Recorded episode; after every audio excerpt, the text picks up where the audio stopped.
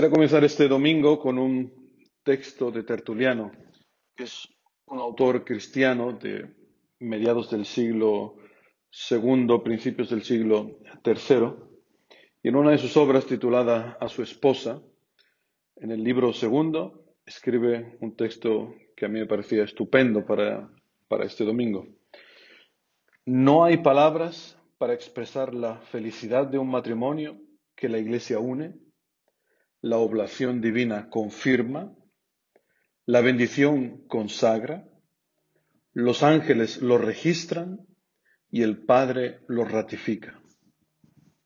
Qué dulce es el yugo que une a dos fieles en una misma esperanza, en una misma ley, en un mismo servicio. Los dos son hermanos, los dos sirven al mismo Señor. No hay entre ellos desavenencia alguna ni de carne, ni de espíritu. Rezan juntos, adoran juntos, ayunan juntos, se enseñan el uno al otro, se soportan mutuamente. Son iguales en la iglesia, en el banquete de Dios. Comparten por igual las penas, las persecuciones, las consolaciones. No tienen secretos el uno para el otro. Nunca rehuyen la compañía mutua jamás son causa de tristeza el uno para el otro. Cantan juntos los salmos e himnos. En lo único que rivalizan entre sí es ver quién de los dos cantará mejor. Donde están ellos, allí está también Él presente. Y donde está Él, el maligno no puede entrar. Qué maravilla, ¿no? Es estupendo este texto de Tertuliano hablando del matrimonio. El matrimonio cristiano, se entiende, de la familia cristiana, que está hoy en el centro del Evangelio que hemos escuchado de San Marcos. Esto, hermanos, no es un invento de la Iglesia, no es un invento de Tertuliano. Como afirma el Concilio Vaticano II, en un documento que se llama Gaudium et Spes, dice que el mismo Dios es el autor del matrimonio. Repito, el mismo Dios es el autor del matrimonio. Entender esto es fundamental. Jesucristo, en su amor infinito a los hombres, instituyó siete sacramentos. Son signos, signos visibles, eficaces de la gracia, que han sido confiados a la Iglesia. La Iglesia los administra, no es que los inventa. Y a través de ellos se nos dispensa la vida divina. Uno de estos sacramentos es el matrimonio, que como digo estaba hoy al centro del Evangelio de San Marcos. Nuestro Código de Derecho Canónico define lo que es el matrimonio cristiano, no de una manera tan bella como lo ha hecho Tertuliano, un, un lenguaje un poco más rígido, pero que define claramente qué cosa es un matrimonio cristiano. Y dice el Código de Derecho Canónico que la alianza matrimonial por la que el varón y la mujer constituyen entre sí un consorcio de toda la vida, ordenado por su misma índole natural al bien de los cónyuges y a la generación y educación de la prole.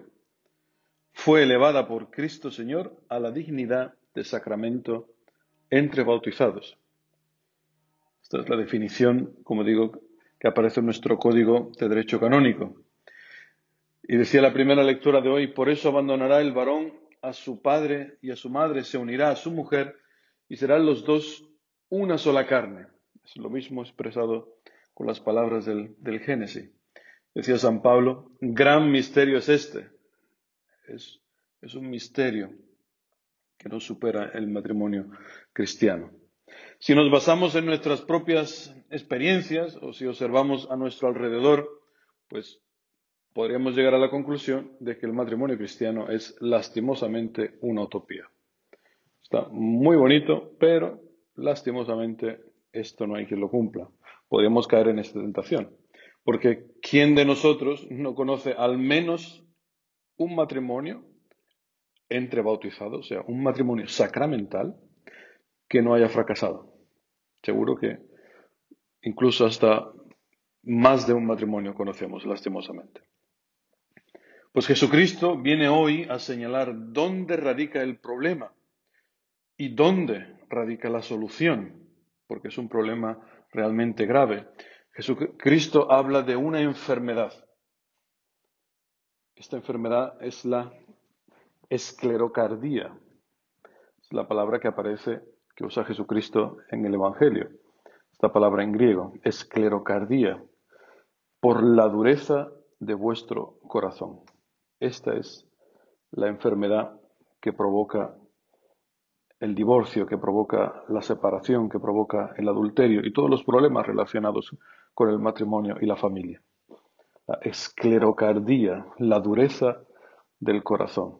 Os recuerdo el Evangelio que escuchamos hace cinco semanas ya, en el domingo 22 del tiempo ordinario, donde decía Jesucristo, también en el Evangelio de San Marcos, que de dentro, o sea, del corazón del hombre, salen los pensamientos perversos, las fornicaciones, robos, homicidios, adulterios, codicias, malicias, fraudes, desenfreno, envidia, difamación, orgullo, frivolidad. Todas esas maldades salen de dentro y hacen al hombre impuro, decía Jesucristo, lo escuchamos hace cinco semanas. La esclerocardia, la dureza del corazón. Este es el problema real en un matrimonio. No es tu mujer el problema, no es tu marido, no, no son los hijos, es tu corazón. Decía San Juan Pablo II en el Jubileo de las Familias en el año 2000 que Jesús en este Evangelio va al núcleo del designio de Dios. Jesús no se resigna a la dureza del corazón, no es que diga, ah, el hombre tiene el corazón duro, pues ya, ya no hay nada que hacer, ¿no? Decía el Papa, ¿cómo podría resignarse Jesucristo ante la dureza del corazón si Él vino precisamente para eliminarla y ofrecer al hombre, con la redención, la fuerza necesaria para vencer las resistencias debidas al pecado? Jesús no tiene miedo de volver a recordar el designio originario al principio de la creación, Dios los creó hombre y mujer.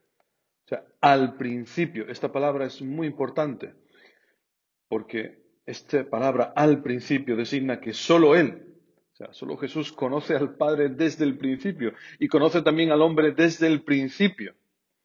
O sea, Jesucristo viene a hacer posible la vivencia del matrimonio tal como Dios Creador lo había pensado y querido desde el principio.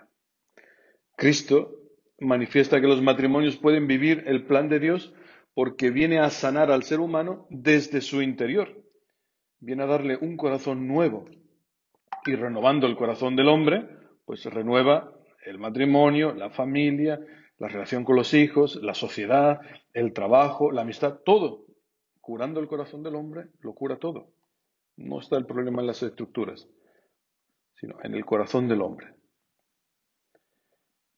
Decía también San Juan Pablo II en esa misma ocasión, en el jubileo de las familias, que la voluntad de Dios no es una cadena que esclaviza, sino que es la condición de una libertad verdadera que tiene su plenitud en el amor.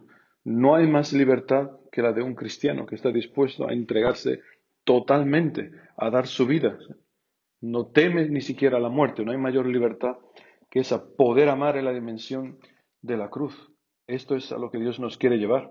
Y como decía Juan Pablo II, no es una cadena, no es una carga el matrimonio cristiano. Al contrario, decía el Salmo responsorial de hoy, Salmo 127, dichoso el que teme al Señor y sigue sus caminos. es una dicha, es una alegría poder servir al Señor. Dice, tu mujer como parra fecunda en medio de tu casa, tus hijos como renuevos de olivo alrededor de tu mesa, que puedas ver a los hijos de tus hijos. Esta es la bendición del hombre que tema al Señor. No hay cosa más grande, no hay cosa más bella que la familia cristiana. Yo muchas veces cuando escucho este Evangelio de la ciudad construida en lo alto de un monte, que no puede ser ocultada, veo siempre, se me representa la familia cristiana. La familia cristiana entendida como Dios creador la entendió desde el principio.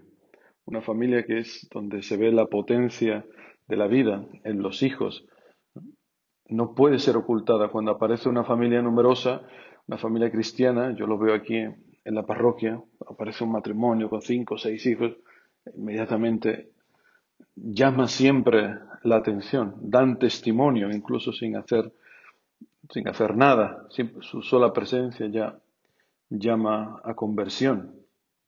Pues solo unidos a Cristo y apoyados en su gracia, los matrimonios pueden ser fieles a este plan de Dios y vivir la verdad del matrimonio, que es ser uno en Cristo Jesús, ser una sola carne. Pues esta ser una sola carne indica que los matrimonios han de vivir una unión total, porque la carne, en el sentido bíblico, no es solamente el cuerpo, sino que habla de toda la persona. Sea que esta unión de una sola carne es una unión de cuerpo, de voluntad, de mente, de corazón, de vida, de afectos, de proyectos, de actuaciones. Una sola carne. De tal manera que hay matrimonios que viven como divorciados aun cuando no hay un divorcio, digamos, legal de por medio, pero muchos matrimonios viven como si estuvieran divorciados, porque no tienen una profunda unión de mente y de corazón. Es difícil, ¿no? Es dificilísimo. Pero ánimo, yo les invito, a, sobre todo los que escuchan que están casados o los que se casarán, que hagan caso a Tertuliano, ¿no? Recen juntos, adoren juntos, ayunen juntos, enséñense el uno al otro soportense mutuamente, compartan por igual las penas, las persecuciones, las consolaciones, no tengan secretos el uno para el otro, no rehuyan la compañía mutua, no sean causa de tristeza para el otro, canten juntos los salmos e himnos. La Iglesia os da las armas, os ha bendecido también con el Espíritu Santo el día de vuestro matrimonio.